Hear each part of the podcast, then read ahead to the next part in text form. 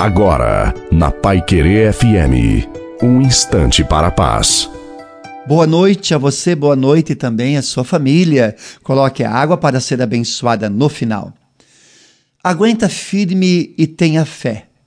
E ao invés de reclamar da vida, dos dias difíceis ou daquilo que não deu certo para você, levante as mãos para o céu e agradeça a Deus por Ele estar ao seu lado em toda e qualquer situação, por te livrar dos perigos e por te abençoar tanto a ponto de te fortalecer nos momentos que você mais precisa.